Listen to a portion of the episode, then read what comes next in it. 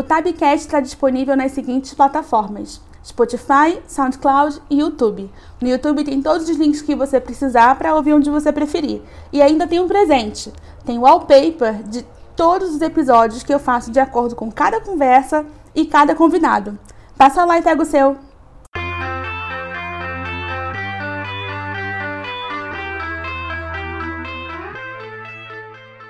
Hoje eu resolvi fazer diferente. Hoje eu não vou fazer introdução bonitinha com roteiro, porque as entrevistas também não tiveram roteiro. Elas simplesmente foram fluindo. As pessoas foram contando suas vivências no meio LGBTQIA, e acabaram surgindo outros assuntos.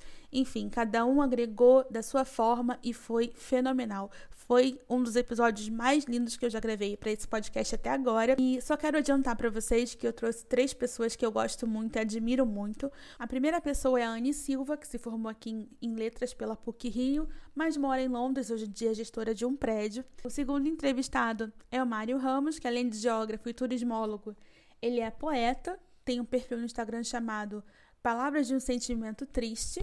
E também por bastante tempo fez parte da cena punk rock hardcore. E a terceira entrevistada é a Susan Souza, que se formou também pela PUC Rio, trabalha com vendas em um grande banco e que eu conheci no único ano da minha vida que eu passei dentro de uma igreja evangélica.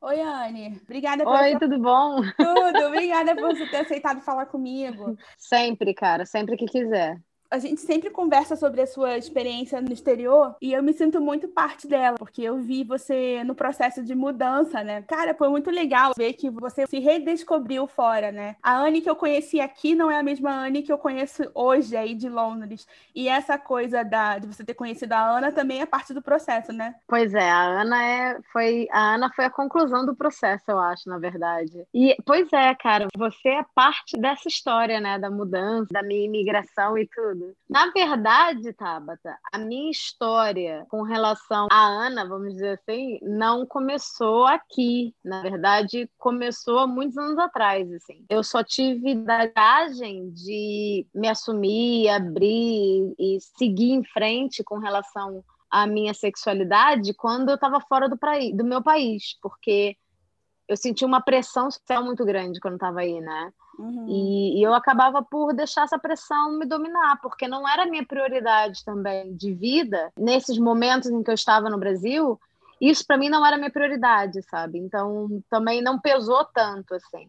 Mas a minha primeira vez na vida foi com uma mulher. Assim. Uhum. E eu depois disso também me envolvi com outras, assim, minha história começar do começo. Eu sou de uma família evangélica, né? Então, já aí já dá para dizer bastante coisa, né? Com relação à cultura e a minha criação. E aí, quando eu comecei a fazer teatro, para ir 14 anos, tinha uma menina que fazia teatro comigo, e essa menina me assediou e eu gostei. E a gente acabou ficando.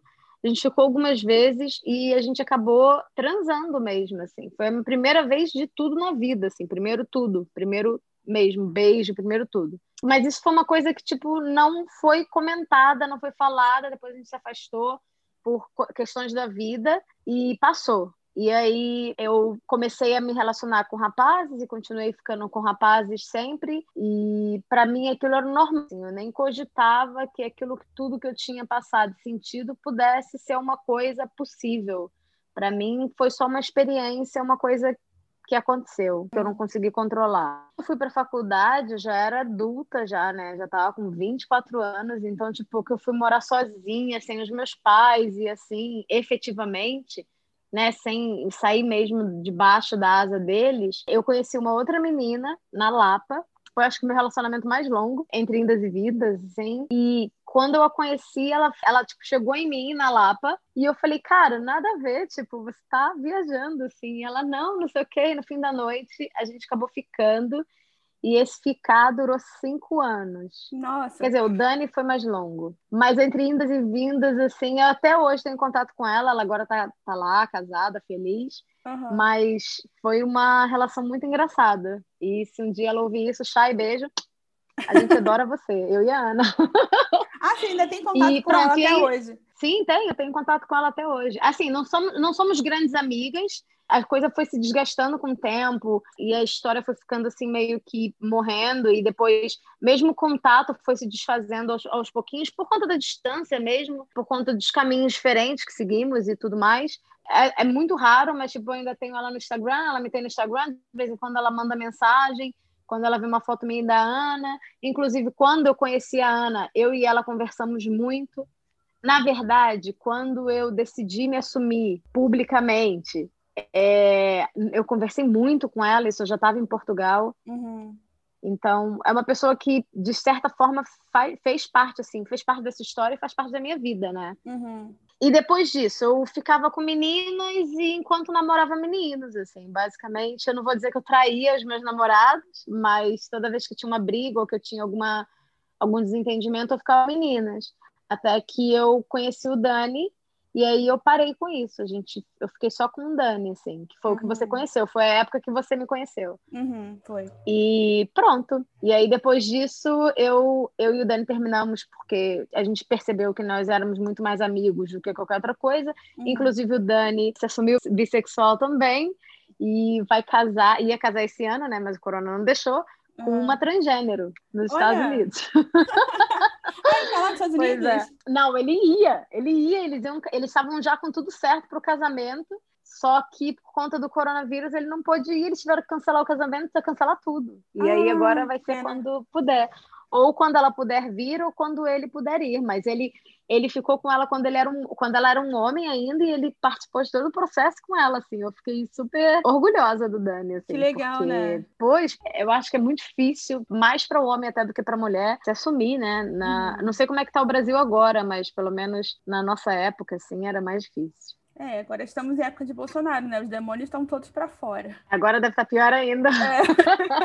Mas... O bom é que agora a gente tem a nossa geração é muito mais resistente, né? Quer dizer, a geração depois da gente é aquela geração que não cala, né? Não abaixa a cabeça, né? É, Você vê é. muitos movimentos, assim. E nessa questão da tua ida para Londres também, não só para Londres, mas com primeiro Portugal e depois para Londres. Eu lembro que quando você, você foi para aí, você teve um namorado, né? Assim que você chegou aí. Então, quando...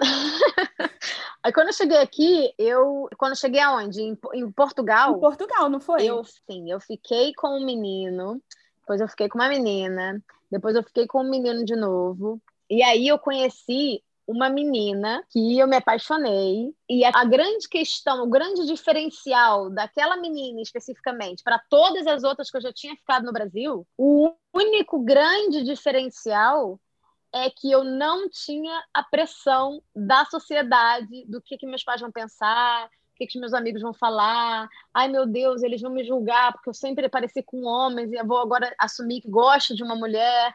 Então, tipo, eu não tinha esse medo. Eu simplesmente iniciei um relacionamento como iniciei qualquer outro que eu tive na vida, mas sem essa preocupação. Por exemplo, a Shai, que eu sempre falo da Shai porque a Shai é o meu ponto de referência porque foi a que durou mais tempo. Nunca na minha vida foi uma pessoa que eu assumi nem para ela, nem para ninguém, nem para nada, porque para mim aquilo ali não podia passar de uma curtição, tá entendendo? Todas as meninas que eu fiquei foi por curtição e eu magoei muita gente por conta disso. E não acho isso bonito, sabe? Mas tenho consciência também hoje em dia de que também não foi uma coisa que eu fiz consciente, assim, era porque eu estava tão preocupada com o sentimento dos outros que eu acabava esquecendo dos meus, entendeu? Entendi. Você estava falando antes do Deepak Chopra, lembra do podcast? E tem também uhum. uma, um episódio que é sobre uma neurocientista que ela escreveu um livro, Você Não É o Seu Cérebro. E esse livro dela eu ainda não li, mas o que ela falou no podcast é o seguinte: a gente, quando nasce, já tem tanta é, informação, tanto rótulo na nossa cabeça, que você é mulher, que você é heterossexual, que você tem que gostar de tais coisas porque é feminino. E se você se perguntar quem é você, você só sabe dizer o que te ensinaram, né? Acho que essa coisa de você ter ido para fora e aí você começou a perceber essas coisas, também tem uma parte muito grande disso, né? As coisas que foram enfiando na sua cabeça que eram certo e você entendendo aquilo como certo e a outra coisa que também podia ser assim melhor para sua vida ah, não, isso aqui pode não ser muito bom porque não foi o que eu fui ensinada, né? Sim, isso também tem muito a ver com como você entende o mundo, né? Por exemplo, é, vou dar um exemplo da linguagem, que é a área que eu entendo melhor, né? Uhum. Que é a minha formação. É, a gente tem uma definição da língua a partir daquilo que a gente não. Quer dizer, o Saussure, que foi prim... os primórdios da linguagem, ele definia que a linguagem ela é definida pelo signo e pelo significado que esse signo tem. E aí você só interpreta uma, você entende uma coisa a partir daquilo que aquela coisa não é. Por exemplo, você sabe que uma cadeira é uma cadeira porque aquela cadeira não é uma mesa, não é um lápis, não é uma pessoa, é uma cadeira. Você cria esses rótulos para de determinar as coisas na sua vida. E é assim que se forma a linguagem. Quando eu vim para fora do Brasil a primeira vez, que eu estava num país que não falava minha língua, né, que foi quando eu fui para a Espanha, eu comecei a desconstruir essa ideia cultural que nós tínhamos de determinadas coisas. E aí, quando eu mudei para Portugal, é, para além dessa libertação que você tem de não estar no seu país e não ter essa sensação de que você vai magoar as pessoas, porque as pessoas simplesmente nem vão saber, sabe? E quando eu digo pessoas, eu estou dizendo diretamente meu pai, minha mãe, meu irmão. Uhum. Que você começa a ter essa desconstrução cultural, né? Ou começa, não necessariamente desconstruir, mas é, você começa a refletir de outras maneiras, você começa a ver como as pessoas veem determinadas coisas de outras maneiras. Você começa a desconstruir mesmo determinadas coisas que você tem como certas mas que são só culturais, sabe? Sim, com certeza. Cada sociedade é uma sociedade, né? Mas em Portugal você falou que eles são muito preconceituosos, né? Você passou por situações aí de homofobia, né? Então, eles são e não são, né? Eles são. É, Portugal é o Brasil versão europeia eles batem muito no peito e tem toda aquela coisa de que é um país LGBT, eles aceitam o casamento, eles reconhecem o casamento como uma coisa normal e tem toda essa coisa, né, de tipo as pessoas podem sim ser do jeito que elas quiserem, blá blá blá, mas dentro dos meios sociais você sofre sim preconceito. Eu sofri preconceito no meu primeiro trabalho quando eles souberam, que é uma grande diferença do que acontece aqui, né? Uhum. Quando eles souberam que eu, tava, que eu estava num relacionamento com uma menina eles, é, eu, as pessoas começaram a se afastar. A partir do momento que as pessoas começaram a ganhar mais confiança comigo, né, e que comecei a contar mais, e que falei que namorava uma mulher, as pessoas começaram a se afastar, começaram a, eles têm muito hábito de chamar depois, depois do almoço, irem tomar café todo mundo juntos, pararam de me chamar. Cara, começou a ter assim muitas coisas assim, ao chegar ao, ao ponto de eu ficar completamente isolada no meio de uma sala com 20 e tantas pessoas, sabe? Caramba. Foi uma situação muito desconfortável. E isso foi bastante assim chocante para mim, porque principalmente lá as mulheres são muito são mais libertas assim, sabe, na forma de vestir, assim, você vê pela Ana, né, o cabelinho curtinho, se veste uhum. mais assim, mais a menininho. É... Enquanto agora no Brasil está acontecendo, mas não era assim. O Brasil está assim agora e lá já é assim há muitos anos. Uhum. Só que ainda assim que eu consegui perceber depois de ter convivido durante três anos, quase quatro lá, é que isso também é uma forma de resistência, sabe?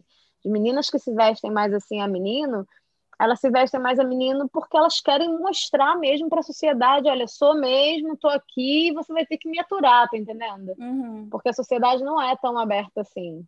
É. Já aqui em Inglaterra, uhum é completamente diferente. Não, fala, fala. Não, você teve a história da, da dona da tua casa, lá onde você alugava também, né? Que ela também fez um escândalo quando ela descobriu, Nossa, né? meu Deus! Ela não fez um escândalo. Eu fui do anjo pro demônio, assim. Eu era... Ela era super querida, ela tinha uma frutaria embaixo, então ela me levava cestinhas de fruta, ela me adorava, porque eu pagava sempre muito antecipado, isso não é muito hábito lá, então ela adorava, tipo, no Natal, ela me levou coisas típicas do Natal, sabe? Ela era super, super fofa.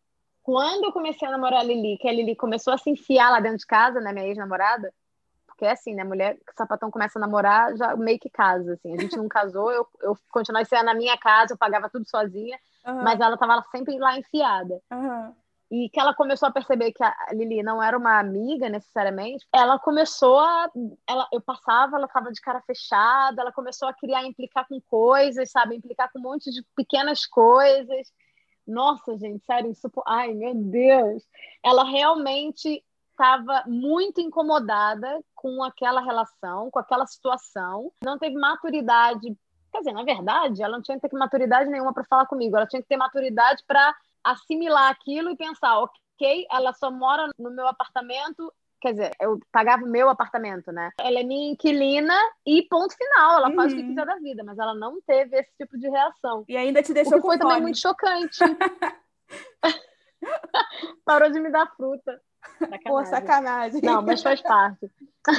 Não, mas ela chegou aí na, na minha porta e fez meio que um escândalo mesmo, assim, de falar alto e eu ficar assim sem reação, porque eu nem me lembro mais o que foi, que tem muitos anos, mas foi uma coisa do tipo, sei lá, é, eu, eu pedi para ela instalar um. Nós tínhamos combinado que ela ia instalar, eu acho, um armário no banheiro, e ela parece que não, não sei, não gostou do armário ou qualquer coisa assim, e ela foi à minha porta, assim, para falar coisas, e aí começou a despejar, sabe? Ah, porque você paga para morar aqui sozinha, é, você tinha que ter me avisado se tivesse uma, uma, um segundo inquilino. E eu falei, olha, mas não tem inquilino nenhum. Tipo, o fato dela vir aqui sempre, dormir aqui sempre, não significa que ela mora aqui. Uhum. Eu morava sozinha, era muito mais fácil para ela ir lá para casa. Ela dividia apartamento, então era muito mais fácil. Ela estava sempre lá.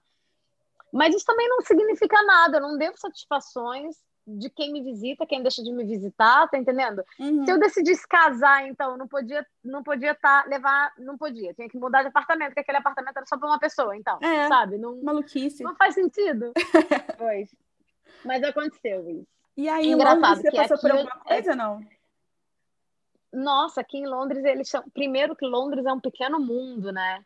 Aqui é muito tranquilo. Aqui, para você ter uma ideia, o meu atual senhorio, ele é indiano, ele é muçulmano, uhum. ou seja, eles têm toda uma questão com uma, uma série de coisas, né? Mas isso tem a ver com. Mas é o simples fato de eu ser uma pessoa e ele ser outra pessoa e ele entender que eu faço parte de uma outra cultura, que eu tenho outras crenças e não sei o quê, para ele é super tranquilo, sabe? Tipo, eu e a Ana, a gente aluga um apartamento muito tranquilos. No meu trabalho, eu sou capaz de virar para um dos meus clientes que eu conheci naquele dia, ele perguntar, ah, sei lá, você mora sozinho? Eu falo, não, moro com a minha esposa e tá tudo bem. Eles vão ouvir e vão, aquilo vai passar como se eu tivesse falado, não, moro com meu marido, sabe? Uhum. Aqui existe muito mais tolerância com relação às coisas. É isso que é a questão. Também tem muitas culturas diferentes aqui em Londres, né? Uhum. A gente mora num.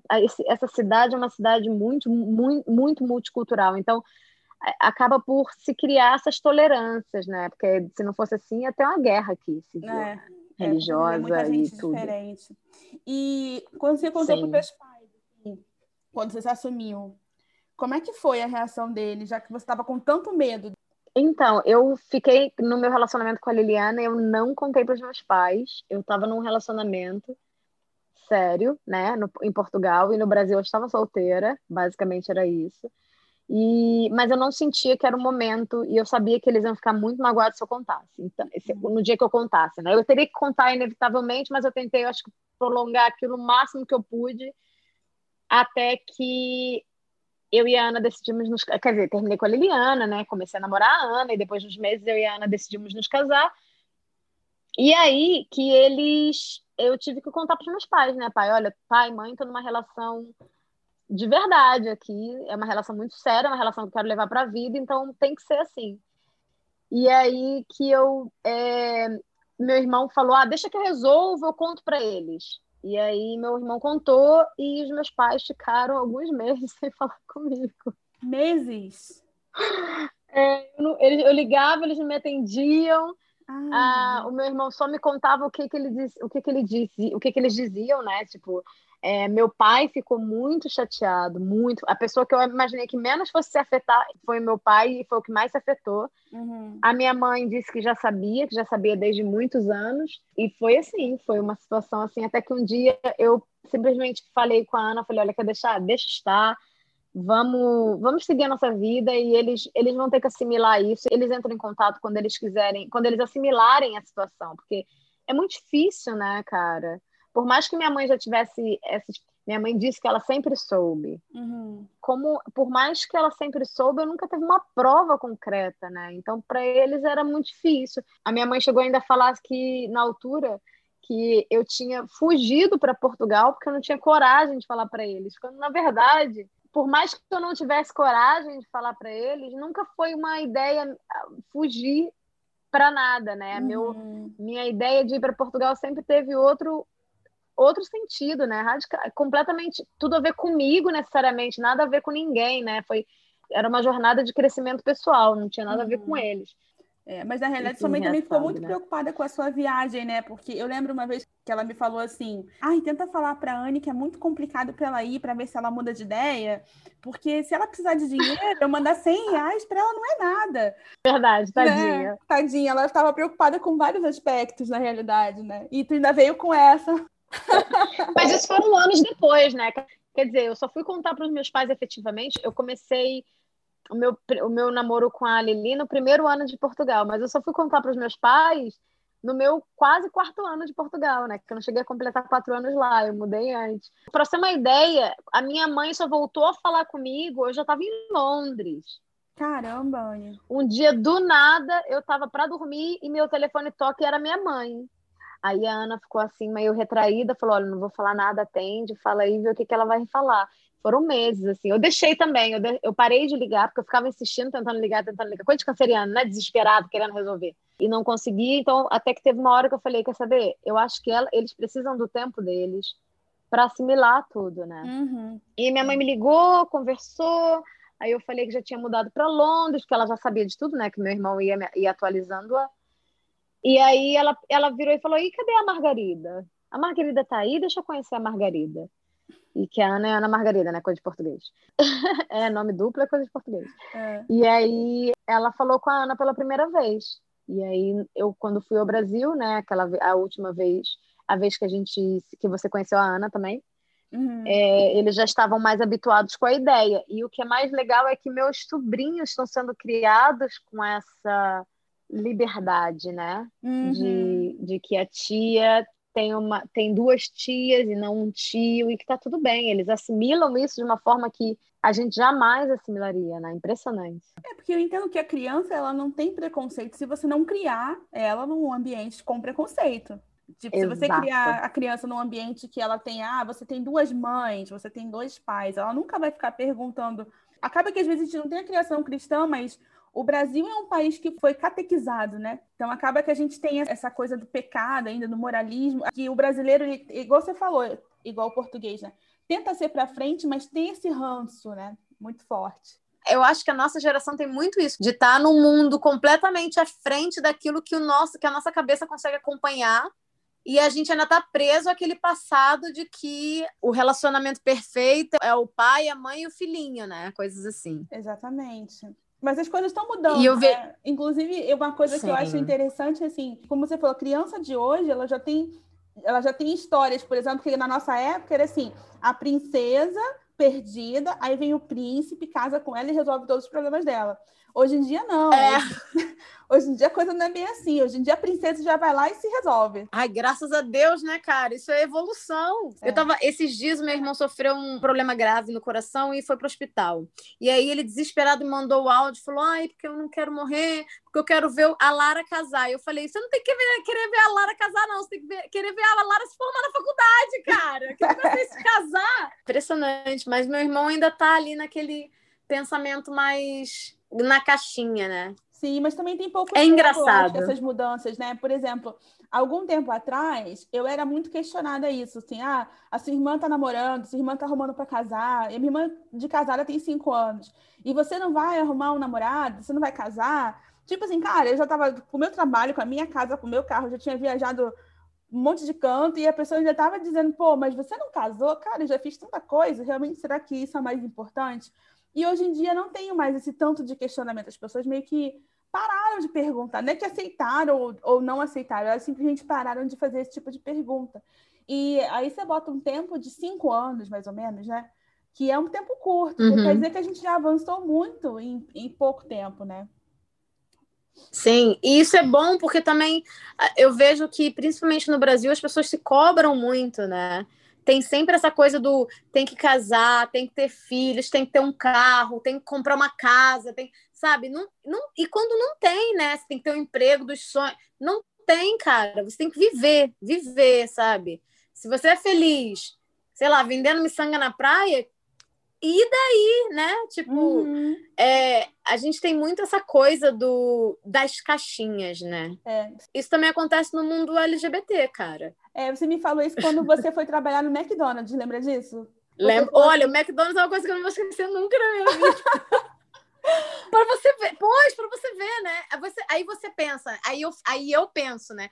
Cara, eu já tava, já tinha ido morar fora com o dinheiro que eu juntei, tá entendendo? Tipo, falava três idiomas já, tinha feito mestrado, sabe? E fui trabalhar no McDonald's. E para mim, isso foi uma desconstrução também. Eu sofri muito, tá? Eu sofri muito. Eu chorava todos os dias, frustrada. Levou muito tempo até eu perceber que aquilo ali, na verdade, era só um processo. Eu precisava de dinheiro estava esperando até me organizar aqui, tinha que alugar, tinha acabado de vir e era isso, sabe?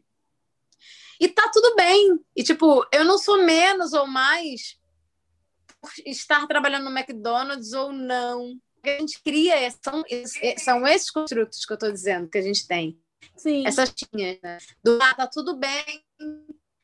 Você tá no McDonald's, mas se você não estudou, mas se você estudou, cara, não, estudar é é parte de crescimento pessoal, não tem necessariamente com a sua profissão. Com certeza. Eu mudei de profissão aqui. Com 34 anos, eu mudei de profissão. O que, que você faz hoje? eu, eu sou Operations Manager num, num edifício. Eu trabalho com gestão e formada em tradução, né? Mas foi igual quando a gente se tipo, conheceu do nosso trabalho. Eu trabalhei com essa... Era encher planilha de banco de dados e não tinha nada a ver com a tua formação nem com a minha, né? Eu fiz história, você fez letras. Mas sabe por que, que era socialmente aceitável? Porque era uma boa empresa, era um bom salário. Por que, que o trabalho do McDonald's era menos aceitável na minha cabeça do que o da, da Accenture? Quando, na verdade, os dois serviu para a mesma coisa, juntar dinheiro para adquirir um bem financeiro que eu precisava, que aqui no caso era alugar a casa e trazer o Afonso, né? E na Accenture era pagar o meu mestrado. Então, tipo, no final, é a mesmíssima coisa. Só que por que, que eu sofri com o McDonald's, tipo, me senti frustrada e não isso não aconteceu com o Accent? Por conta desses construtos que a gente tem, essas caixinhas do tá, não tô na minha área, mas tá ok, é um, é um trabalho socialmente aceitável, né? Dentro uhum. daquilo que a gente considera como aceitável. É, são muitas caixas mesmo. Até a Mari falou no outro episódio justamente isso, né? A gente fica o tempo todo se colocando nas caixinhas. A gente sabe dizer o que, que a gente não é, né? Mas o que, que a gente é, a gente leva a vida inteira para descobrir e para aceitar, né? Olha, esses dias aconteceu uma coisa muito engraçada. Eu tenho um grupo de amigas, uma é hétero, a outra é. Olha, eu aqui já botando nas caixinhas, né? É. E a outra é lésbica. E aí, a gente, no meio da conversa, eu não lembro qual foi o tópico, e eu virei e falei assim: ah, mas eu sou bi. E a que é lésbica virou para mim e falou assim: Bi, você não é bi. Desde, onde, quando você, desde quando você é bissexual? Eu falei: gente, o fato de eu estar com uma mulher e, e pensar que nunca mais eu vou ficar com um homem, porque eu realmente não sinto, eu não sinto que no futuro, se aconteça alguma coisa e meu relacionamento acabe, eu vá me sentir atraída novamente por um homem, não exclui o fato de que eu já fiquei com homens no passado. Não exclui o fato de que eu já me relacionei com eles. Ou seja, eu hoje sou uma coisa, amanhã eu posso ser outra. É, uhum. A gente está sempre mudando. Então, assim, por isso que eu acho que essas caixinhas são muito complicadas. E aí, nessa, nesse debate que eu tive com as minhas amigas, eu falei, gente, na verdade, a gente não tem que ficar dizendo se é ou se não é. Ou... A gente não sabe. Exatamente. Tipo, a gente nunca sabe o que vai acontecer, sabe? Eu nunca na minha vida imaginei que eu hoje estaria com uma mulher. Nunca. Uhum. Eu nunca na minha vida cogitei a possibilidade de que isso seria viável, mas não porque eu não quisesse ou porque eu nunca pensei no assunto, mas porque sempre que eu pensava no assunto, a única coisa que eu pensava é: não, isso não, não. É. Eu posso ficar com mulheres e tá ok, e, mas eu vou, quando casar, vou ser com um homem, vai ser bonitinho, do jeito que a gente vê nos contos de fadas. A vida da gente vai levando a gente por alguns caminhos Enquanto a gente está vivo, a gente está sempre propenso a mudar, até por conta das coisas que acontecem externas a gente e o que muda a gente de dentro para fora também. Eu, quando estive no Brasil, a minha realidade, eu me adaptei à realidade que eu tinha. Quando eu saí do Brasil, eu me adaptei à realidade que eu tinha. Basicamente é isso, sabe? Essas coisas que as pessoas falam assim, ah, porque hoje eu me aceito, é um processo interno que também tem a ver com o externo, né? A gente não pode, nunca, não consegue nunca anular o externo. É verdade. Você não pode mentalizar que o seu corpo está aquecido se você está num frio de menos 5 graus, tá entendendo? Tem coisas, as coisas te afetam. Você pensa conforme essas, essas coisas que te afetam. Com certeza. Faz parte. Anne, ótimo papo, adorei. A gente não consegue ficar só no tema, que a gente vai divagando, mas é ótimo. Nossa, desculpa, foi muito louco isso. Não, mas é muito bom. A gente nunca tinha conversado sobre isso, né? Cara, não, a gente nunca conversou assim, né, cara? É, isso foi ótimo mesmo. Adorei. E ainda tem Tão mais bom. coisas que a gente pode conversar, só a gente agendar, né? Por exemplo, esse teu processo de emagrecimento, é. aceitação do corpo, também é uma coisa que está super em alta que você faz com o pé nas costas, né? Isso eu adoraria falar. Quer dizer, não que eu não adorasse falar da, minha sexualidade, mas eu adoraria falar sobre isso. Foi um processo muito importante para mim. Qualquer coisa com você. então tá bom, amiga. Obrigada. Um beijo. Beijo, fica com Deus. Oi, Mário. Obrigada por ter aceitado o meu convite. Por nada. Eu queria que você contasse um pouco da sua história. Eu lembro que desde sempre, desde muito novo, eu já sabia que era gay. Uhum. Mas eu lembro que a partir de quando eu tinha uns oito ou nove anos, eu lembro que eu conheci um menino e foi o primeiro menino que eu me apaixonei. Uhum. E ele acabou se tornando um amigo de infância, a gente brincou junto por muito tempo, uhum. muito tempo mesmo, até uns, até uns quatro anos atrás. Uhum. Ele era meu amigo, só que aconteceram umas divergências aí, a gente deixou de ser amigo. Uhum. Fora isso, eu lembro que a partir do momento que eu me percebia gay, eu passei a me reprimir, mesmo mesmo, mesmo sendo uma criança. Eu estava na terceira série, por aí. Uhum. Eu lembro que eu estava na, na escola e os meninos jogavam bola. E eu lembro que tinha um momento depois da aula que todo mundo voltava, sair da quadra para a sala de aula, uhum. o uniforme da escola ele era aquele uniforme que você abotoava. Uhum. Só que os meninos que jogavam bola, eles deixavam a camisa aberta. E eu, eu sentia um negócio que eu não sabia o que era no momento, uhum. definir o que era no momento. Aí foi um, foi um dos primeiros é, é, um dos primeiros momentos em que eu estava percebendo que eu era diferente nessa uhum. questão da sexualidade. Entendi. Aí o tempo passou, tava é, e esse menino que eu falo, no qual falei, que era meu amigo até 2016, ele vinha aqui em casa, brincava comigo, com meus outros dois amigos, e aí eu desenvolvi uma paixão muito forte por ele e tal. E aí entrei, passou um tempão, passou o um ensino fundamental, entrei no ensino médio, e aí eu estava com 14 para 15 anos quando eu comecei a namorar uma menina. Hum.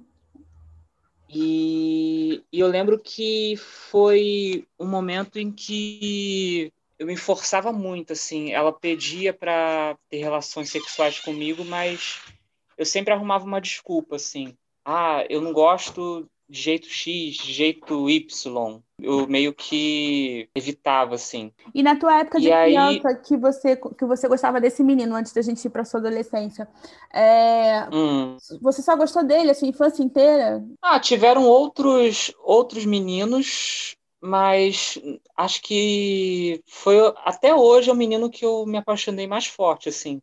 Uhum. Entendeu?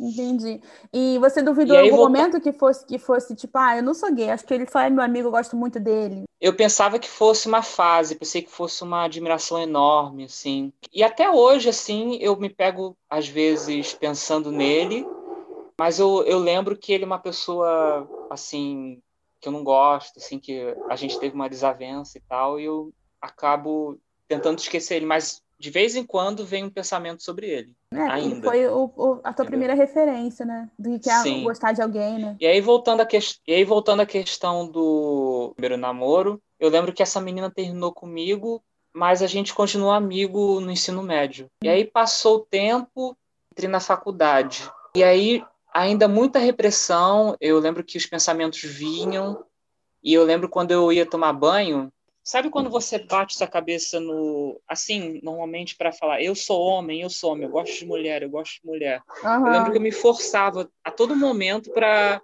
me anular sexualmente. Nossa, Anular minha homossexualidade, entendeu? aham. Mas você Era acha que essa, horrível. essa Era cobrança uma- veio era uma- mais. praticamente uma, Oi, fala, desculpa. era praticamente uma autotortura, assim. Com auto, certeza. autoflagelamento, isso. E você acha que essa, essa, essa coisa que você fazia de ficar o tempo todo em negação, você acha que era uma coisa que vinha mais dentro de você ou mais de, da possibilidade de você deixar alguém da sua família chateado, alguma coisa assim? Eu acho que tinha as duas coisas, porque o meu pai, ele prestou serviço militar, né? Foi, fez uma carreira militar, baixa patente. E com isso eu tinha medo de me assumir justamente por causa dele. E vinha também o preconceito internalizado, que o gay ele não vai conseguir nada na sociedade. Esse preconceito normal, assim, senso comum de que o gay é mal visto na sociedade, ele é anulado da sociedade. Isso, é isso, assim. É. Se agora os espaços estão um pouquinho E- maiores, né? Um tempo atrás era bem menos mesmo. Sim. E aí, voltando à questão lá que eu estava falando da faculdade, geografia, lá também muita repressão, essa coisa de eu bater cabeça e tal. Mesma história, assim, até após. E eu lembro nesse período que despertou a minha sexualidade com 18 anos, a partir de 18 anos, quando a sua sexualidade fica muito forte. Eu lembro que eu via muita pornografia homossexual e eu tinha, após ver em casa, me masturbar e ir pra rua, eu tinha vergonha, uma certa vergonha de descobrir que eu que as, é in- interna, no meu inconsciente, de que as pessoas estavam sabendo de que eu estava fazendo isso. Ou Nossa. seja, uma coisa totalmente ligada Uma à paranoia, minha sexualidade. né? É. É, uma paranoia que eu venho, que eu tratei até com a minha psicóloga quando me assumi. E aí veio 2015, que foi quando a panela explodiu. E eu lembro que eu estava na natação. Eu lembro muito bem do dia, foi muito assim marcante na minha vida. Eu tenho até tatuado no Ah, meu é? braço. Que legal. Sim. E aí o dia foi 9 de julho de 2015. Você colocou lá no seu Eu lembro Instagram que eu tava fazendo natação. aniversário, né? Achei muito bonito. Isso, exatamente. Ai, obrigado.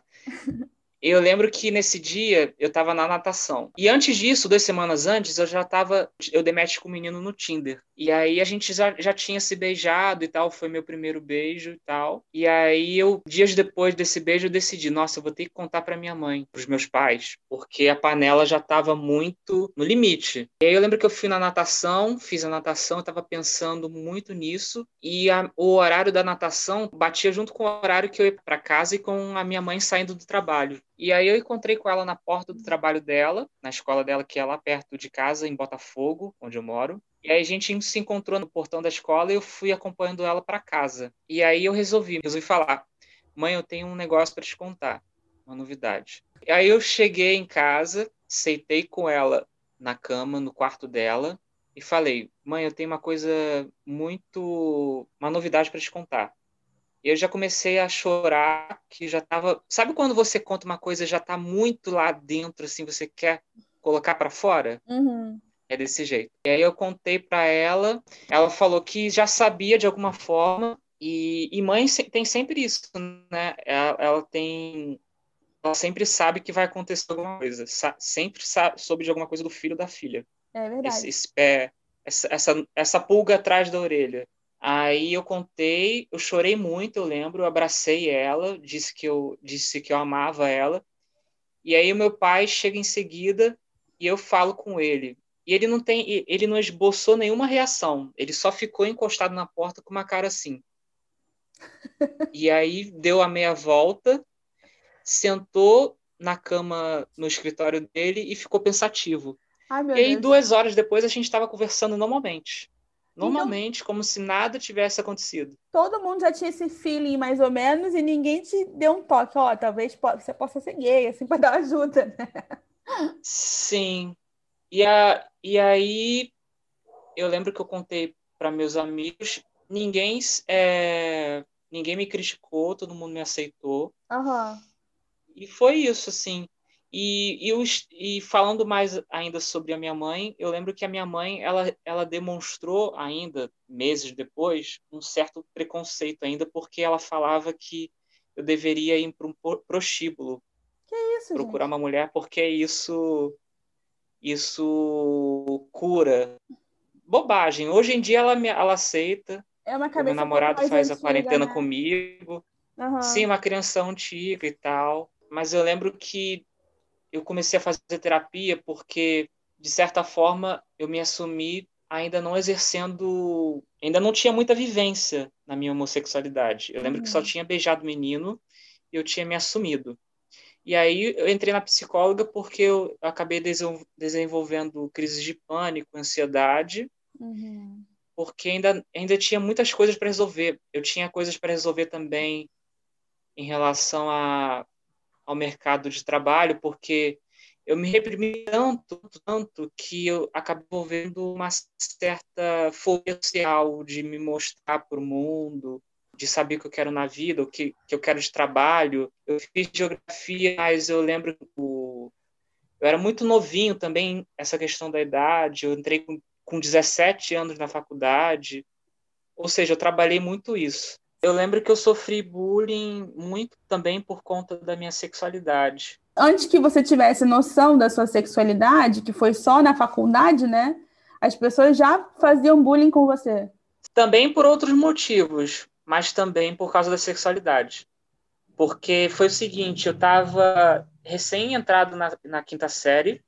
É, Eu lembro que tiraram um livro da minha mochila e colocaram na mochila de outro garoto e me culparam. É, talvez tenha sido porque eu sentava na frente, eu usava óculos, usava aparelho, tinha uma aparência nerd, né? Uhum. E aí, aí tiraram esse livro, colocaram na mochila de, desse garoto e me culparam. E aí eu fui denunciar na diretoria, só que a diretoria da escola, ela praticamente passou um pano, não fez nada. E aí juntou uma galera de uma turma inteira fazendo bullying em mim. E foi da Nossa. quinta, oitava série incessantemente, assim. Eu ainda me pego pensando hoje em dia como é que eu sobrevivi a tanto bullying. Isso foi cyber, cyberbullying na época do Orkut também, lá pra frente, da sétima, oitava série Caraca. e foi muito bullying, assim, tapa na, tapa na cabeça, me derrubavam da carteira, me empurravam, faziam um corredor polonês, foi uma coisa Nossa. horrorosa. Assim. Horrível mesmo. Uhum. Os pais não iam lá reclamar também, né? Ainda tem isso. Ah, é coisa de Uhum. criança. E isso dava Eu lembro- Você falou queria- num ponto importante, porque eu lembro Aham. que meu pai, com essa coisa militaresca dele, eu lembro que eu falava para ele que eu tava estavam me caçoando na escola, zoando, e eu lembro que ele falava assim: "Ah, é só dar porrada que resolve. É só você ser machão, bater e resolve". Aí ficava assim: "Nossa, Pois é, como se, fosse, como se fosse simples assim, né? Ah, eu tô apanhando de 15 pessoas, é só eu virar e bater nas 15. Vou resolver o Sim, problema. exatamente. Aham. É, é terrível.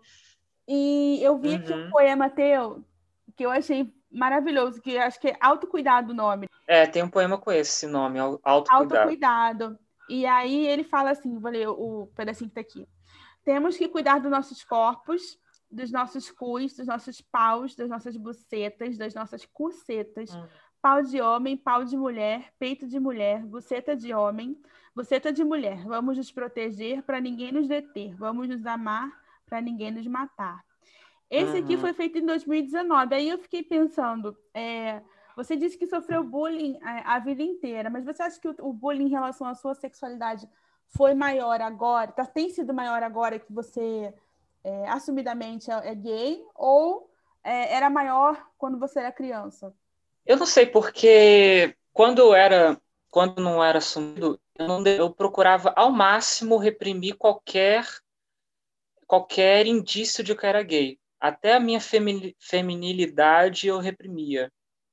E só agora, que eu comecei a fazer terapia lá em 2016 para cá, que eu aceitei melhor a minha feminilidade. Eu não demonstrava toda vez que porque teve um período do, quando eu estava indo no ensino fundamental que eu fazia um concurso para fazer prova para o Pedro II. E aí eu gostava de, muito de Pokémon, era viciado. E eu lembro que eu era, eu tinha uma pochetezinha que era uma Pokébola, que eu gostava de colocar minhas moedinhas para levar para comer alguma coisa no lanche. Aí eu lembro que os meninos falavam: "Ah, ele usa pochete, ele é viadinho, que não sei o quê". E eu lembro também que na, no ensino fundamental também, eu gostava de colecionar. Não sei se você lembra, você pegou essa época de umas canetas que tinham cheiro, brilhosas. Ah, peguei. peguei. Eu ainda Eu adorava aquelas canetas. Eu adorava. Eu aí eu gostava de colecionar aquelas canetas. E eu lembro de uma menina, é, menina naquela época, que ela me zoava é, na aula de inglês. Ah, she is Mario, she is Mario. Uma tentativa de atingir essa minha feminilidade. Eu acho que inconscientemente eu fui, eu fui vendo que era um problema ser feminino, ser afeminado, e a partir de então eu reprimia isso. E eu acho que o bullying foi maior lá naquela época do que agora. Hoje eu tô super de boa com a minha feminilidade. Agora desde, não te atinge desde mais, né? Agora não te atinge mais a pessoa chamar você de, ah, sei lá, de viado, de feminino. Não, é que, não, não que atinge é, mais. hoje. Não atinge mais. Uhum. Se alguém passar na rua, é só falar. Eu sou assim mesmo. É. Eu, eu acho que é muita cultura do machismo, né? Essa coisa de seja homem, de não sei o quê. Uhum. Você não pode ter um, um, minuto, você não pode ser parecido com uma mulher em um aspecto. Sim. É, uma desafinada, nada, porque a mulher não tem espaço na sociedade, né? Então tudo que tem a ver com ela uhum. é ruim, vamos Exatamente. dizer assim, né? E esses teus poemas que você escreve, você escreve sobre você, sobre o que você vive, ou sobre você e outras coisas. Por exemplo, ah, eu vi no jornal que teve um, uma trans que foi agredida, então isso me deu uma vontade de escrever. Escrevo sobre o que eu, o que eu observo, que eu, que eu vivo também. Eu comecei a fazer poemas graças a dois colegas meus. Eu lembro que eu frequentava a Motim, que você conhece, que é um espaço de meninas lá dentro do punk, do hardcore. E eu lembro que eles falaram isso porque eu ainda estava num momento de que eu ainda estava me descobrindo, me aceitando. E era um momento que, que eles, eles recomendaram isso. Ah, por que você não escreve algumas coisas para colocar para fora? Para você se sentir inserido na cena e tal. Aí eu passei a escrever. E aí foi, desde então, eu escrevo e me sinto muito aliviado com as coisas que eu escrevo. Eu lembro que o primeiro poema que eu escrevi é um dos melhores, assim.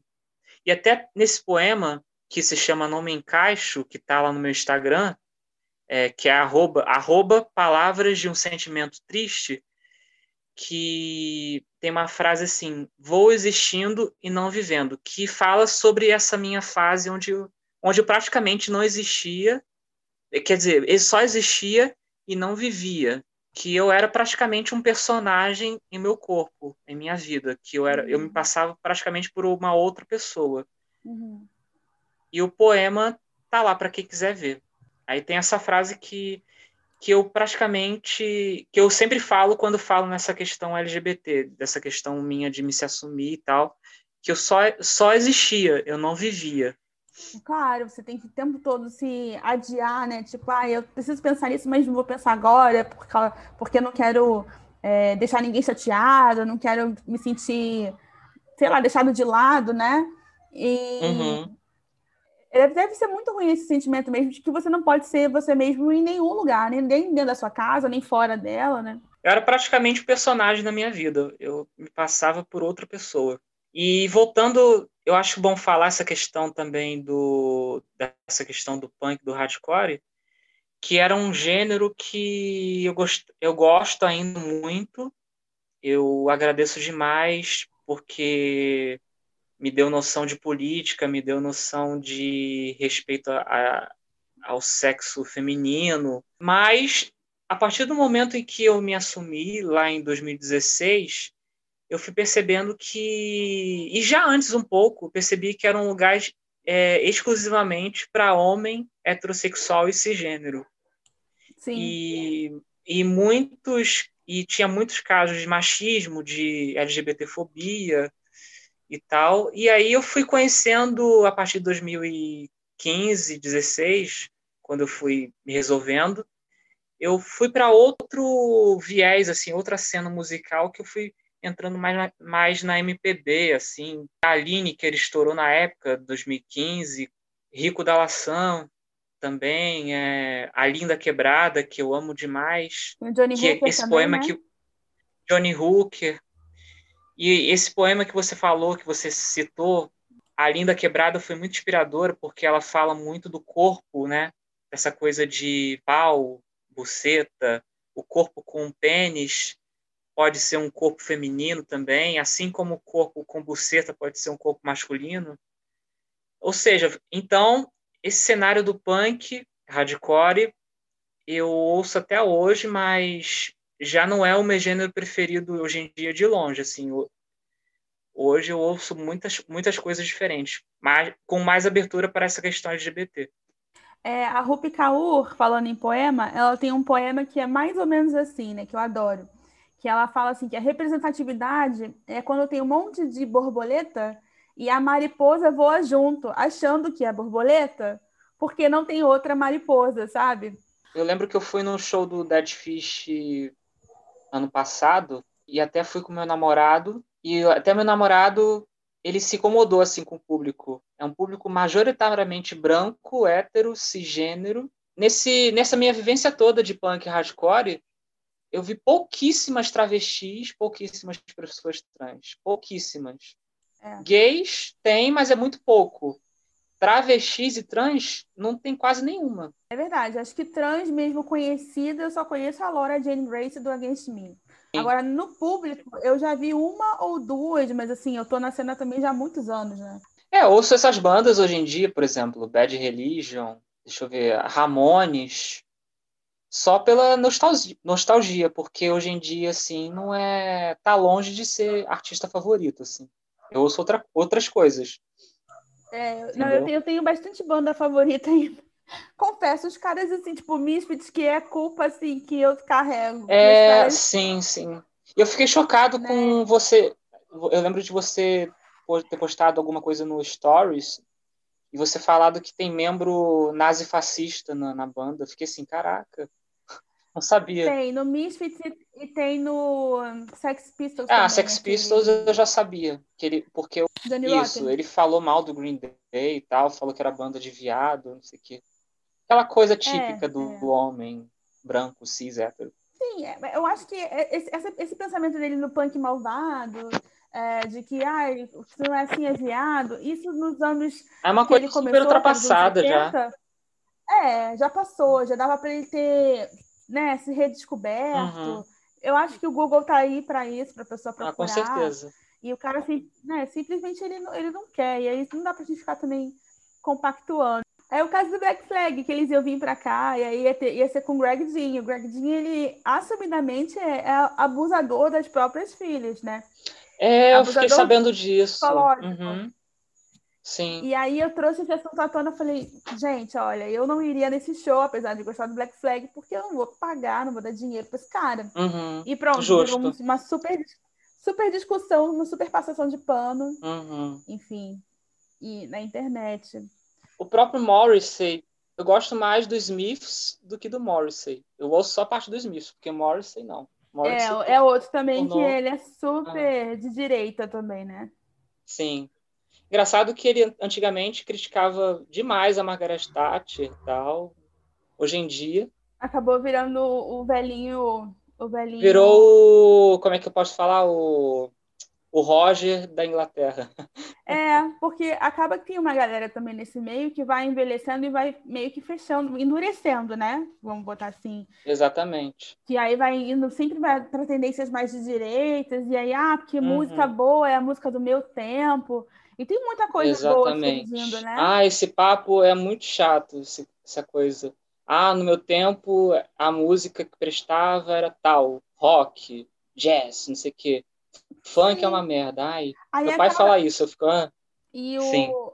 e a história, por exemplo, da Pablo, que eu acho fenomenal. A Pablo chegou, assim, ela, ela quebrou recordes, né? Já foi chegando. É, a drag queen mais famosa do mundo hoje em dia, né? Do mundo. E as pessoas ainda têm muita resistência com ela. Tipo assim, ah, ela canta muito mal. Não importa, assim, o recorde ainda, ainda Olha, é dela. Eu vou ser polêmica aqui, mas eu, eu acho que a Pablo ela deveria pouquinho só fazer uma aula de canto, que ela desafina assim um pouco. Sim, eu mas... prefiro a Glória Groove. É claro, mas. Questão assim, de canto, assim.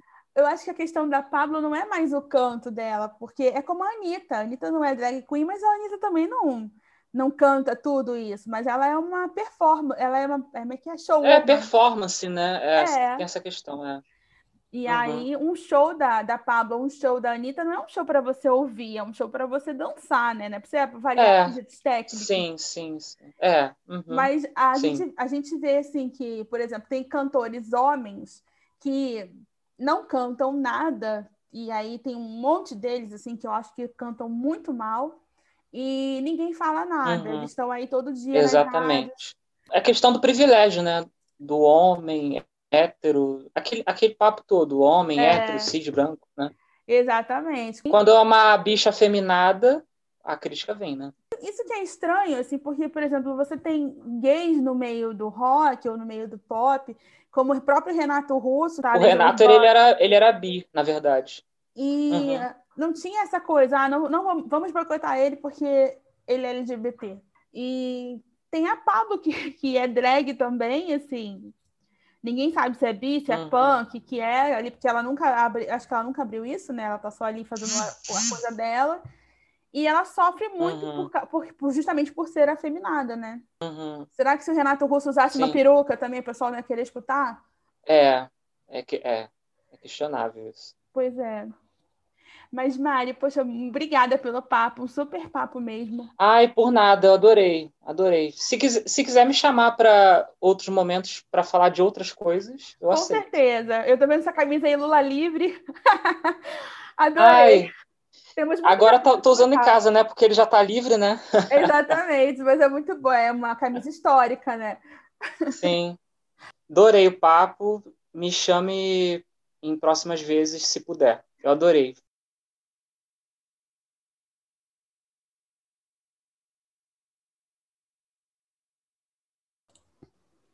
Susan, obrigada por participar hoje comigo aqui do podcast. Eu, eu tô sem graça, eu acho. Volta, tem como voltar. É só continuar.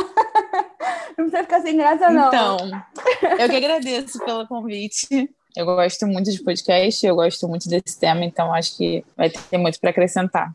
Com certeza. Hoje em dia é até, é até meio doido falar que eu te conheci da igreja, né? Parece que foi outra é, vida. Exatamente. parece, menina, parece que tem, sei lá, 50 anos que eu tô vivendo nesses, nesses sete anos, mais ou menos. Naquela época, na igreja, você ia com a sua família, né? Você foi criada na igreja? Eu nasci na igreja, os meus pais são evangélicos, a família inteira, só que assim, dentro da família, a família que era mais religiosa é a minha. A minha é meu pai, minha mãe, e a gente. Uhum. E aí eu fui criada na igreja desde pequenininha, numa assembleia, até meus 12 anos, e aí a gente foi para aquela igreja. Uhum. Começamos a frequentar, eu e a minha irmã, na verdade, porque a gente saiu da, da igreja que os meus pais eram. Uhum. E aí os meus pais, para acompanhar a gente e deixar tudo mais forte, acabaram indo para aquela igreja. Uhum. E naquela época, por incrível que pareça, eu era a pessoa mais frequente na igreja, mais presente, assim. Tanto que o líder daquela, daquela igreja específica falou para mim que eu era a base da minha família espiritual, sabe? Nossa! Uma, foi uma das coisas que me prendeu na igreja por tanto tempo. Que responsabilidade que ele jogou nas suas costas, né? Você é uma Sim. criança, dando que eu vi. É, eu tinha, sei lá, 16, 17 anos. Ele virou para mim e falou: ah, você. É, sabe uma casa, uma edificação? Eu sim. Aí você é a coluna, todas as colunas da sua casa, Meu espiritualmente Deus. falando. Caramba. Se você cair, todo mundo cai. Gente, mas como é que você se sentiu a respeito disso? Eu acho que ia ter surtado. É, eu nunca fui disso, de, de ficar com dificuldade para falar com gente grande de patamar maior que eu, porque eu sempre fui assim, muito de boa, muito solta. Uhum. Mas com relação a essa imposição, a nossa, você é a base, se você cair, se você errar, eu já eu sempre fui uma criança, uma adolescente que centralizava os problemas do mundo em mim. Uhum. Então todo mundo podia contar comigo, eu não podia contar com ninguém. E foi uhum. assim a uhum. vida toda. E aí nesse momento foi pior, isso ficou muito pior. Porque eu já tinha as minhas questões com relação à admiração a mulheres, que eu achava que era admiração. Uhum. E isso foi só mais uma coisa para tampar. Sim, mas Vamos não lá, no sentido de, de ser, de ser uma pessoa mais importante que você, mas no sentido assim, ele era um adulto, né? E veio, conversar Uhum. você uma coisa muito séria. Porque normalmente quando a gente Sim. é adolescente, que vem um adulto falar com a gente, a gente já fica meio impactado, né? É, o peso, né? O peso da palavra, de ser um líder, de ser mais velho, de ser uma pessoa experiente. É. Eu acho que, sendo assim, pode até estar indo para um, pra um outro caminho essa conversa, mas eu acho que é justamente isso que os líderes religiosos fazem. Eles se aproveitam do peso que tem as palavras deles para te convencer a acreditar naquilo, entendeu? Com certeza. Acho que é bem estratégico até. E de repente ele até viu alguma coisa que você não via, que você achava que era admi- admiração, alguma coisa assim. Porque na, naquela época, a galera que era, você é um pouco mais nova que eu, a galera da tua idade, a gente estava até falando sobre isso, né? Que um monte de gente logo em seguida saiu do armário, né? Foi saindo do armário. Aí, de repente, ele já tinha até pescado. Nossa, que tem tanta galera que tem essa tendência que eu já vou pegar e já vou dar um papo em quem eu conseguir. Não sei, né? Provavelmente. Eu acho que tem alguma ligação, sim, porque depois eu recebi outras mensagens, tipo, da mulher dele, por exemplo, nesse mesmo sentido, de, ai, se você continuar nesse caminho, você não casa. Você quer casar? Então se afasta de tal pessoa. Você quer casar, nesse, imagina. nesse nível. Não, não quero não, porque a pessoa... Opa, Aí corta, acabou. Mas como naquela época era o sonho de todo mundo, era o sonho de todo mundo. A gente foi construída para isso, né? Com Eu acho que a certeza. construção heteronormativa vem disso. Você é construída para ser uma mulher que vai casar e ter filhos, e aí então você vai ser realizada. E aí era uma coisa real naquela época para mim. eles são muito tradicionais, é, ainda mais de igreja evangélica. Tem umas que ainda usam aquelas roupas, né? É muito tradição mesmo. Acho que a tradição é essa e eles mantêm a tradição ao longo da vida. Tanto que uma mulher solteira com filho na igreja não tem acesso a cargos, ela não tem acesso a nada, sabe? E aí, é, imagina as outras configurações de família. São Com certeza. menos bem, bem vistas ainda. Aí quando você, por exemplo, você tinha essa admiração, mas lá naquela época da igreja você já tinha tido alguma, alguma coisa com alguma menina? Ou você não, nem pensava nessa possibilidade? Eu não pensava que isso podia existir, de verdade. Não achava que era uma possibilidade. É, eu namorei quando eu tinha 13 anos, e nos 13 anos mesmo eu terminei com um menino. E eu fiquei seis anos sem beijar na boca, até os meus 19. Sem beijar na boca.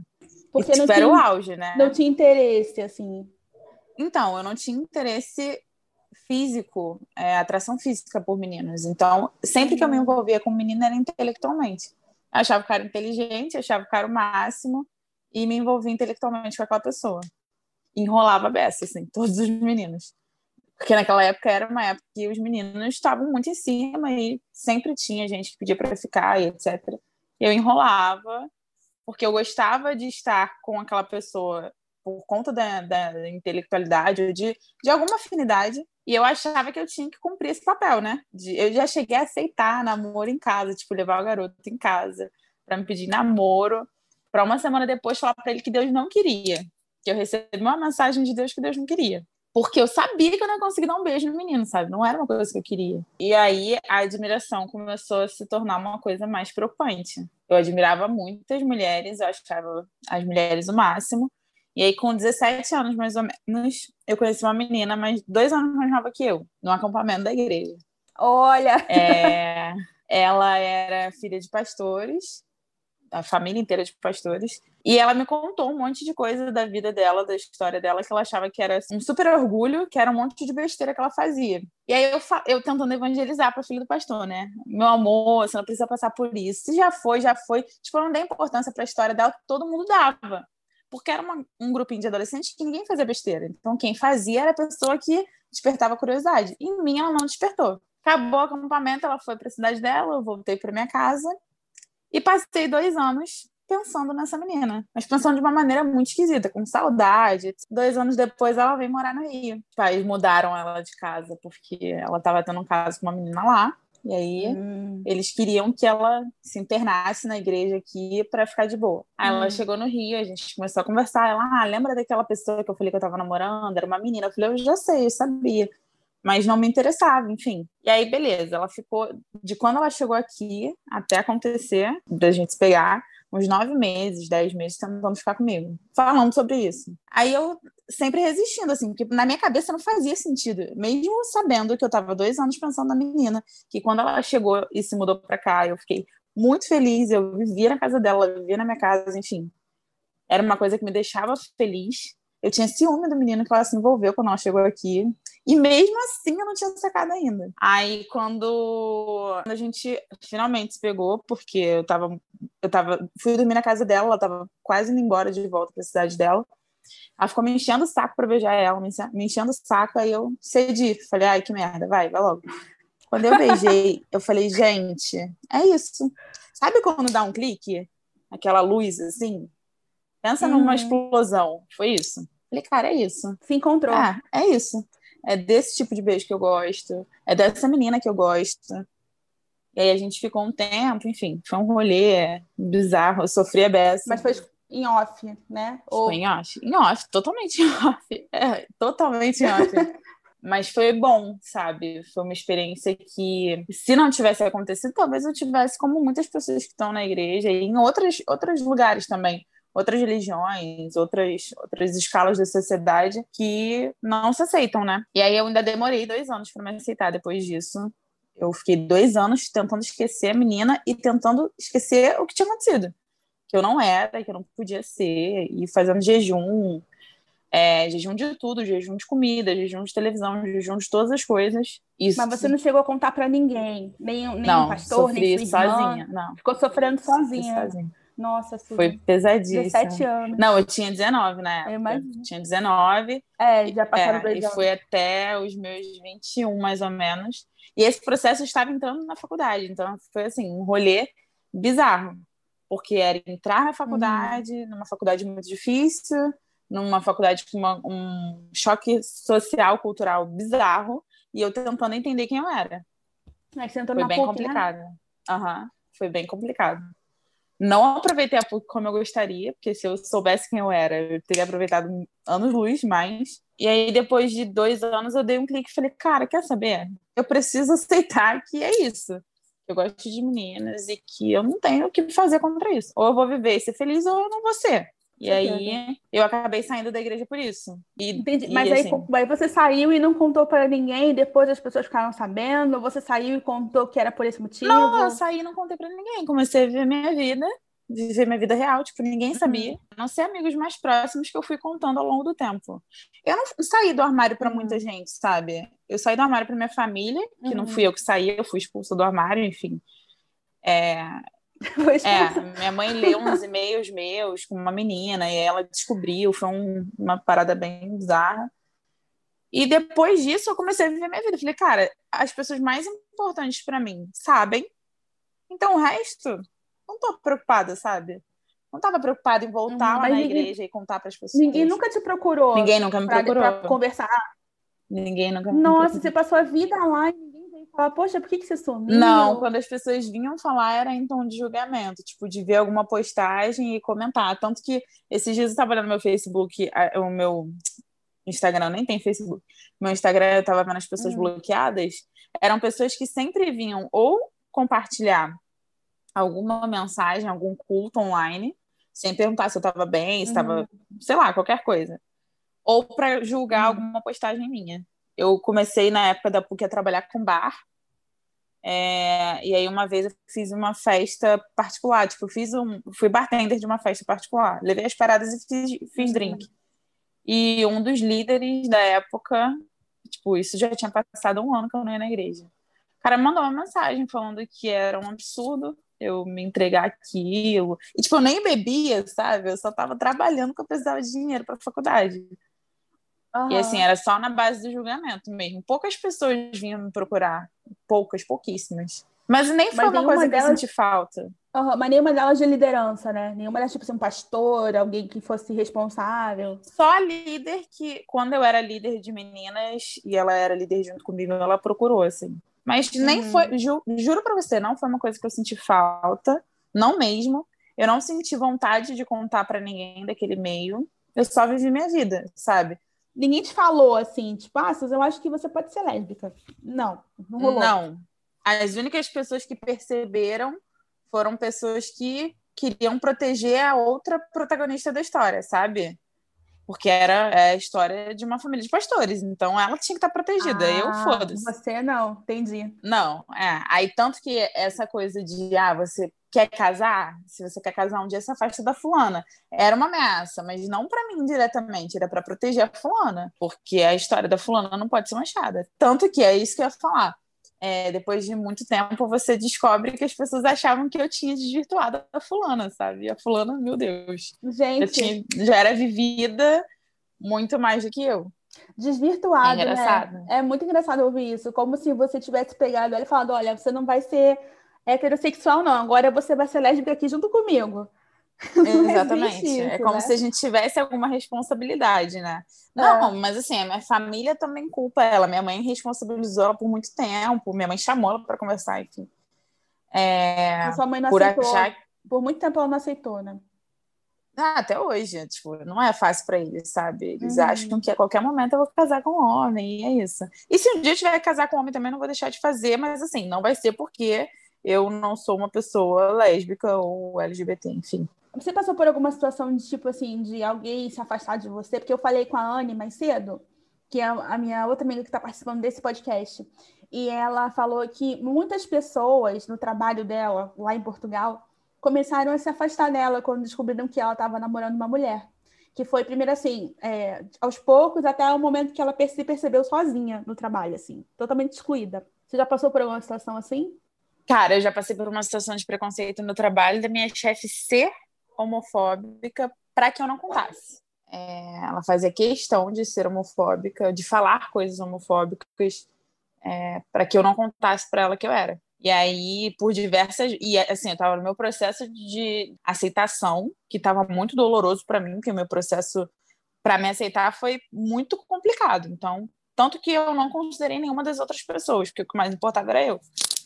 E aí, ela falava coisas bizarras, assim, de, eu ser convidada para fazer uma aula de diversidade no meu trabalho, e era o meu tema do TCC, era uma coisa que eu queria fazer, e ela parar e falar assim, ah, porque isso é um absurdo, o RH tá querendo ensinar o povo, a gente a ser viado de sapatão. Aí eu parei, levantei, fui no banheiro, chorei, chorei a beça, porque nesse dia eu tava muito sensível. E aí minutos depois, ela foi convocada a mandar alguém do local de trabalho dela. E ela me mandou: Ah, vai a Suzana, quer fazer e tal. Mas puta, sabe? Xingando a beça, dizendo que era um absurdo querer ensinar a gente a ser viado sapatão. E assim, você passa por essas, essas coisas assim, gritantes, mas pelas mais sutis também. As mais sutis das pessoas tentando se justificar enquanto homofóbicas. E eu passo por isso até hoje. Ah, Como cara, assim? mas você tem que entender Homem principalmente, né? Quando porque hoje eu não tenho mais paciência para entrar num local de trabalho as pessoas não saberem quem eu sou e ter que ficar pisando em ovos e não, não falar sobre as coisas. Eu também não tenho mais paciência para discursos homofóbicos. Então eu sou palestrinha mesmo, sabe? Qualquer oportunidade que eu tenho de colocar claro é, o que sou e quais são os termos e como não ser preconceituoso, eu vou fazer. E aí você pega homem o tempo inteiro, homem e mulher também. Ah, não, eu sou de boa, tenho amigos que são. Eu aceito, tranquilo, mas assim, eu não gosto disso e começa a impor limites, sabe? Impor as regras deles. Mas afastamento, eu não tive afastamento. Eu tive um rompimento muito grande na minha família quando aconteceu, quando eles descobriram. Muito grande, um afastamento bizarro. Mas depois normalizou. Normalizou, né? Até hoje eles me aceitam, mas, enfim, a gente não deixou de conviver por isso. Entendi, mas você está falando da sua família núcleo próximo, é, seus pais é, e suas irmãs? Meus pais.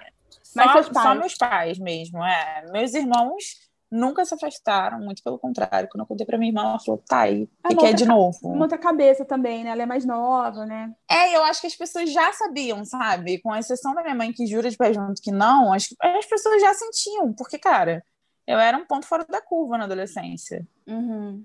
Entendi. Ou é, eu era sexuada ou eu era homossexual. E aí eu acho que as pessoas já tinham essa noção. É, e no que você falou lá da questão do teu trabalho, acontece em muitas empresas. Eu também trabalhei numa empresa, uma época, que tinha lá aquele, o crachá colorido se você era gay, aí tinha as palestras, não sei o quê. E eu tive um chefe muito abusivo. Assim, não só essa questão, mas outras questões, assim, do cara chegar no outro e falar assim, sabe por que, que eu tô indo embora quatro horas? Porque eu estudei. Tipo, Ele mandava essas coisas e eu, por várias vezes, denunciei o cara na, no conselho de ética e nada aconteceu. Me enfiaram num, numa conferência com todos os gerentes e não sei o quê, porque estavam falando desse caso de assédio, não sei o quê. Ficou naquela conferência. O cara está lá até hoje, ele é um dos caras renomados, ele tem não sei quantos livros. Ninguém vai mexer com ele. Então acaba que tem aquela, aquela coisa do. É, especialmente na época do orgulho gay, né? As empresas se vestem de arco-íris, como se é, o mundo gay fosse sempre aquele mundo cor-de-rosa, colorido, cheio de glitter quando a gente sabe que é muito, é, é, muito mais sombrio do que isso, as coisas que as pessoas passam todos os dias, e passou daquele, aquela máscara colorida deles, lá, tipo assim, você vai ver cargos de gerência, cargos de quem é realmente quem manda. Não tem uma galera LGBT. O nome disso, o nome disso é Pink Money, é quando você se aproveita do movimento LGBT para promover essa empresa a empresa diversa, a empresa da diversidade. E você não está realmente associado à causa quando se trata de RH, sabe? Eu até trabalho numa empresa que é diversa, de verdade, que, e que preza por isso, mas é isso, quando você sobe os cargos de gerência, os cargos de diretoria, de superintendência, você vai ver majoritariamente homens brancos, cis, heterossexuais. Minha ex-namorada trabalha numa loja de roupa, de shopping, que é uma loja que super prega a diversidade, super prega a diversidade. Todas as pessoas são super estilosas, inclusive os chefes pedem para ter alguma coisa diferente. Pediram para ela pintar o cabelo, por exemplo. Nossa. Só que quando você vai ver, são pessoas de cabelo liso, de cabelo comprido, magras, padrão. Não tem preto, não tem gente gorda, não tem cara de pobre. Aí a gente conversando sobre isso, Aí eu falei para ela, cara, eu queria indicar uma menina é, inclusive é uma menina que eu fiquei, enfim, para para fazer parte do processo seletivo para extranatal. Ela, ah, deixa eu ver a foto para ver se vai. Ela, cara, não vai. Não vai, porque não casa com o perfil. E a menina é super diferente, sabe? Super diferente, super estilosa. Só que não vai. Não vai por causa do cabelo, não vai por causa da cara de pobre. Não vai. Se eu sair do meu trabalho hoje procurar trabalho com venda, que eu sou especialista em venda praticamente, que eu tenho que vender até minha alma. Se eu for procurar trabalho com venda em lojas assim, eu não vou conseguir. Porque eu tô acima do peso, porque eu tenho cabelo cacheado, porque eu não tenho cara de padrão, porque eu não sou bonita padrão. E aí são empresas que vestem a diversidade, porque a diversidade está na moda. Tá mesmo. A diversidade está muito na moda. Ou você é diverso, ou você aceita, ou você, ou você fica para trás. Uhum. Só que é uma diversidade dentro dos termos deles, sabe? Você tem um preconceito muito sutil ali. É, a, a gente contrata aquela menina que é padrão preta, mas para ter, para ter uma. Os moldes que a gente vai tendo que se encaixar, né, cara, são os modelinhos. E assim, de novo, é muito sutil. A coisa da feminilidade, por exemplo, é, o pedir para passar maquiagem. Eu sou uma pessoa que não gosta de maquiagem, minha pele não gosta de maquiagem. Desde que eu entrei no meu ambiente de trabalho, no, no que eu trabalho hoje, sempre foi, até pelos meus colegas de trabalho que não eram gestores, sempre foi uma coisa de tentar querer mudar. Alisa o seu cabelo, passa uma maquiagem, vem cá, deixa que eu faça maquiagem em você. Ah, mas você não devia usar roupa assim. Tipo, uma vez eu fui com um blusão que, nossa, a minha chefe quase me mandou voltar para casa e tirar, sabe? Uma outra chefe. Porque era um blusão masculino, mas que eu acho que roupa não tem gênero. Uhum. Eu tava me sentindo muito bem. E ela começou a dizer para mim que o blusão me engordava e que o blusão não era bonito e que não tava bom. Então, são maneiras muito sutis de te moldar e que, cara, a gente se molda. A gente se molda de verdade. Com certeza. Até que... porque todo mundo precisa do emprego, né? É, claro. A pessoa, a pessoa mandar você, por exemplo, no meu caso também já, já me aconteceu.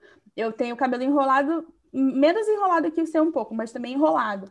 E eu fui trabalhar, meu primeiro emprego assim de carteira assinada foi no escritório de recepcionista. Na minha primeira semana, as donas do escritório, as advogadas que eram donas, me mandaram dar um jeito no cabelo. Porque eu era o cartão de, de visita da empresa, o pessoal chegava dar de cara comigo, eu estava ali de cabelo enrolado.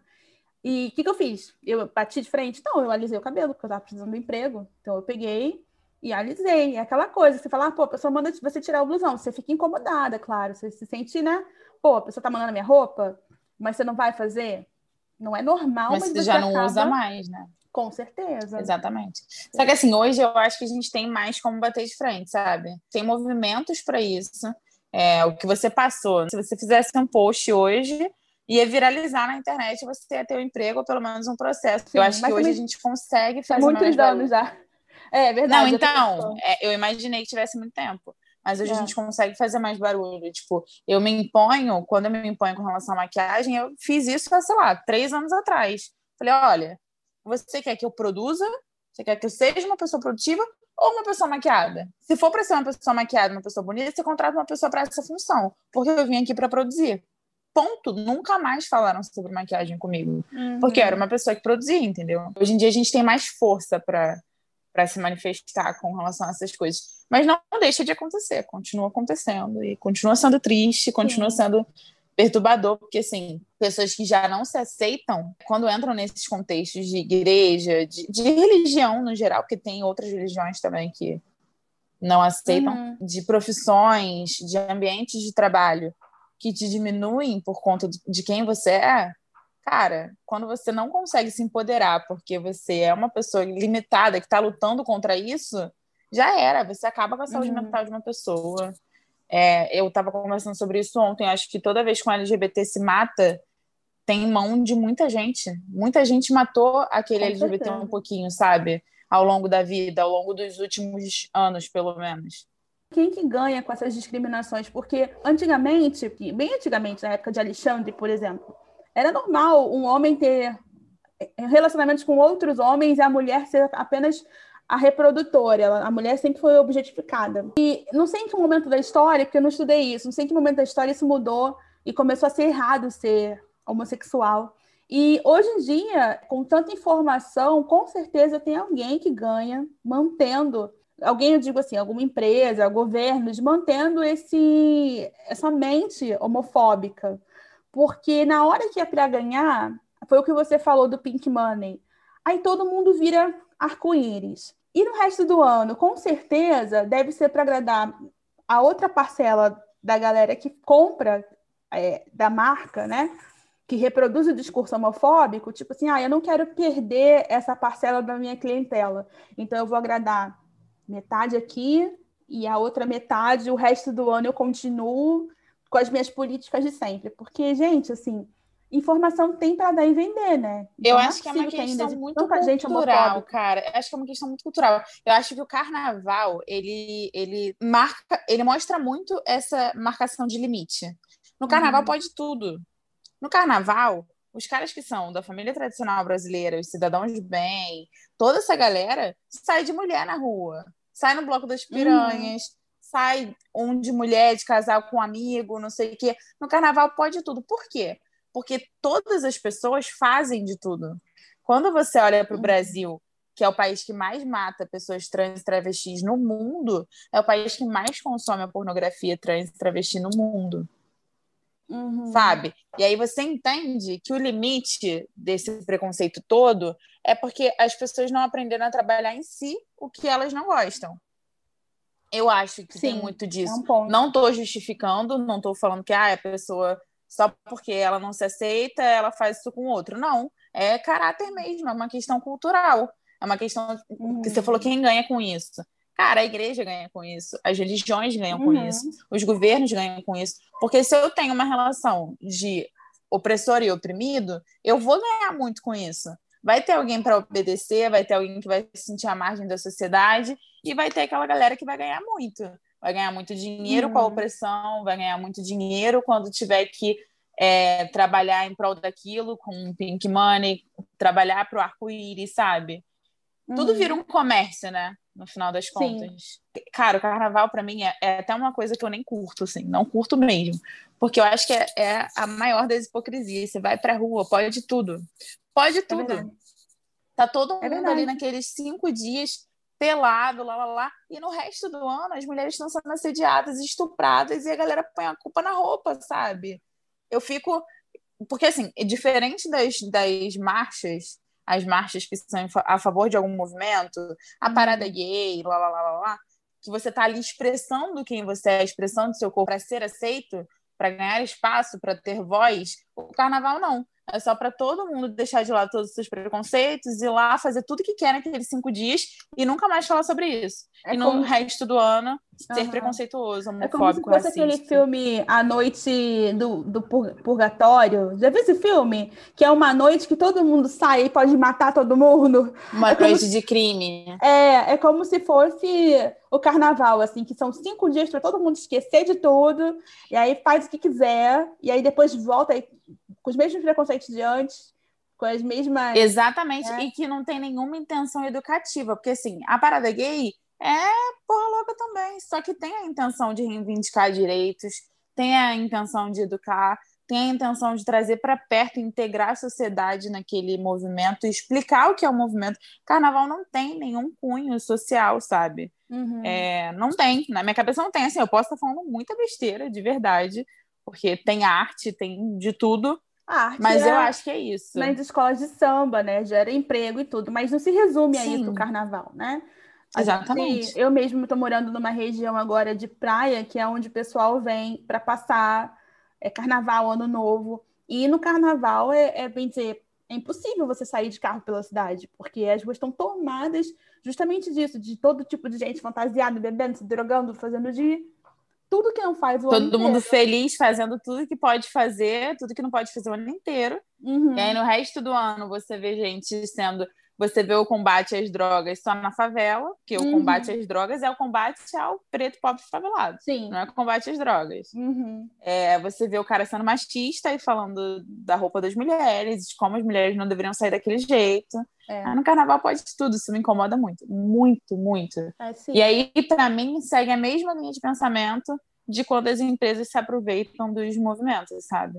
Seja do movimento negro, seja do movimento LGBT, seja do movimento feminista. Eu acho que é essa regra se aplica muito, tanto no carnaval quanto na vida ao longo do ano. É, com certeza. Aqui no carnaval é aquela coisa que a gente vê assim, mais com, a gente vê mais abertamente, foi o que você falou, e durante o ano são pequenas hipocrisias de todo dia, né? Entendi. Como se o carnaval nunca tivesse existido. É, mas Susan, obrigada, viu, por você ter colaborado para o podcast. Adorei a conversa, assim, super inteligente. Sempre a conversa com você, o negócio vai rendendo, rendendo. A gente já fala 15 minutos, já falou mais de meia é, hora. Se deixar, vai ficar aqui a noite toda. Só mais uma pergunta antes da gente finalizar. Você continuou é, com a sua parte espiritual, dizer assim, acreditando nas mesmas que você acreditava na época da igreja em relação a existe Deus, existe Jesus, essas coisas, ou você sei lá, mudou e foi procurar outras coisas também nessa área? Eu não procurei nenhuma religião alternativa. Eu continuo acreditando muito em Deus, assim, ele é a minha relação com o divino é muito forte. Eu acho que nada na minha vida teria acontecido sem a permissão e os pauzinhos que Deus mexe. Uhum. Mas eu revi muito do conceito da Bíblia, sabe? Do que, uhum. que eu uhum. acredito das histórias da Bíblia, quem escreveu, como foi contada, as interpretações, a época e tudo isso. Uhum. Tanto que não é mais uma coisa que faz parte do meu dia a dia ler a Bíblia. Acredito em Jesus também, mas eu não sei. Uma coisa que eu tenho dúvida hoje é sobre a definição de inferno e eternidade. Uhum. Não sei mais, sabe? Talvez seja por conveniência, porque como eu acreditei por muito tempo que o que eu sentia me levaria para o inferno, talvez seja uhum. mais interessante não acreditar no inferno, que aí é. já mata ali a, o sofrer por antecipação. Ou só por uma questão de, de não me aprofundar, sabe? Eu acho uhum. que a uhum. religião foi algo que eu não escolhi me aprofundar. Definitivamente. Eu tenho a minha conexão com Deus e eu tento manter isso. É, não, eu depois da igreja, eu, antes da, da igreja evangélica, eu era católica, e aí depois eu fui para o budismo, e depois eu fui para o hinduísmo, e eu acredito um pouquinho de cada coisa, às vezes não acredito em nada. Depende do, do meu momento. Eu acho que quanto mais você estuda, mais você se aprofunda nas coisas, mais difícil fica de acreditar, né, cara? É, é. Eu acho que é isso. E a religião, eu vejo muito a religião como uma muleta, assim, da mesma maneira que a, que a política, o futebol e lá, lá, lá. Eu acho a religião uma muleta para dizer que eu posso ser preconceituoso, para dizer que eu tomei aquela decisão por causa da religião, é sempre para se isentar de responsabilidade. Eu vejo muito Sim. assim. É o que eu sempre falo, Jesus é um cara maneiro pra caramba, o que fode é o fandom, sabe? o que fode é o fã-clube. Com certeza. Mas a aí... ideia dele, é, eu acho que é a mesma base para todos esses deuses. Uhum. O elefante com um monte de braços, Jesus, são todos a mesma ideia. Vira Sim. mim todo mundo sabe? Sem Com distinção. certeza. Só que a Mas galera faz distinção. Uma coisa é a pessoa virar, tipo, ah, namastê, senta aí, junta aí todo mundo. Outra coisa é você chegar lá e, e a pessoa falar, vem cá, você é o quê? Você é feminista? Você votou no Bolsonaro? Ah, então peraí, aqui não, não é bem assim, vamos ter que dar um jeito em você. Então, assim, não é, é o Jesus em si, eu acho que é justamente o que você falou, é a forma como é contorno. Disseminado. Por exemplo, o budismo, né? Que foi uma coisa que eu fui um pouco mais, frequentei um pouco mais do que o hinduísmo. No budismo, aqui que eu frequentei, era quase como se fosse uma seita. Não é assim que funciona lá fora o budismo. Mas aqui você tinha que fazer assinatura de um jornal. Aqui você tinha que frequentar reunião todo domingo. Aqui tudo que o sensei falava era lei. Você não podia discordar. Então eu falei, gente, não está muito diferente do que era nas outras igrejas, nem na católica e nem na evangélica. Então, talvez também não seja para mim. Até a minha terapeuta na época ficou me, me zoando falou: a sua religião é a música, dela que você não sai nunca. E tem esse ponto, porque quando eu me frustro na, na música, eu sei me resolver, mas quando eu me frustro nesses lugares, como que se resolve? Não se resolve, né? É. Eu acho que é uma questão cultural, cara. A gente está num país que é controlado pela religião. Então, toda religião que entrar aqui pode ser o arvorismo. Se existir uma religião chamada arvorismo, a maneira dela se comportar vai ser para manipular as pessoas. Porque é desse jeito que as religiões no Brasil se comportam, ganham seus, seus fiéis e mantêm os seus fiéis. Porque se eu te deixo muito Verdade. solto, você não vai identificar aquilo como religião. Porque você aprendeu que a religião vai manipular a sua cabeça, vai mudar os seus hábitos, você vai se tornar uma pessoa diferente. As pessoas entram na religião esperando se transformar numa pessoa diferente. Mas acho que não, a nossa evolução espiritual é evoluir como pessoa e não em relação a- aos hábitos que a gente tem, sabe? Não sei se faz sentido, mas eu acho que é isso. Eu acho que para ser religião no Brasil, para entrar no Brasil, tem que ser na, na base da manipulação da bengalinha ali, ser uma bengala. Eu acho que é justamente esse o ponto que você falou. É o ponto que, assim, a gente, o brasileiro é sempre visto como uma grande massa de, de manobra Uhum. mesmo, né? Tanto que a gente sabe que, né, nosso presidente aí se elegeu à base de fake news, né? Não Exatamente. deixou de manobrar para poder E lá. continua fazendo. Continua, miserável. É, exatamente. Continua. Fora Bolsonaro, por favor. Só para Só constar, hashtag constar. fora todo mundo. Porque ali não tem um que salve. É, cara. Ai, mas tudo bem. Tá bom, Suza, muito obrigada mesmo. Eu não vou mais tomar teu tempo, não, que eu sei que você tá cansada, precisa descansar. Eu que agradeço, foi um Mas- prazer, foi bem gostosa essa conversa. Eu espero que tenhamos outras fora do podcast Com ou dentro certeza. dele. Gostei muito, de verdade.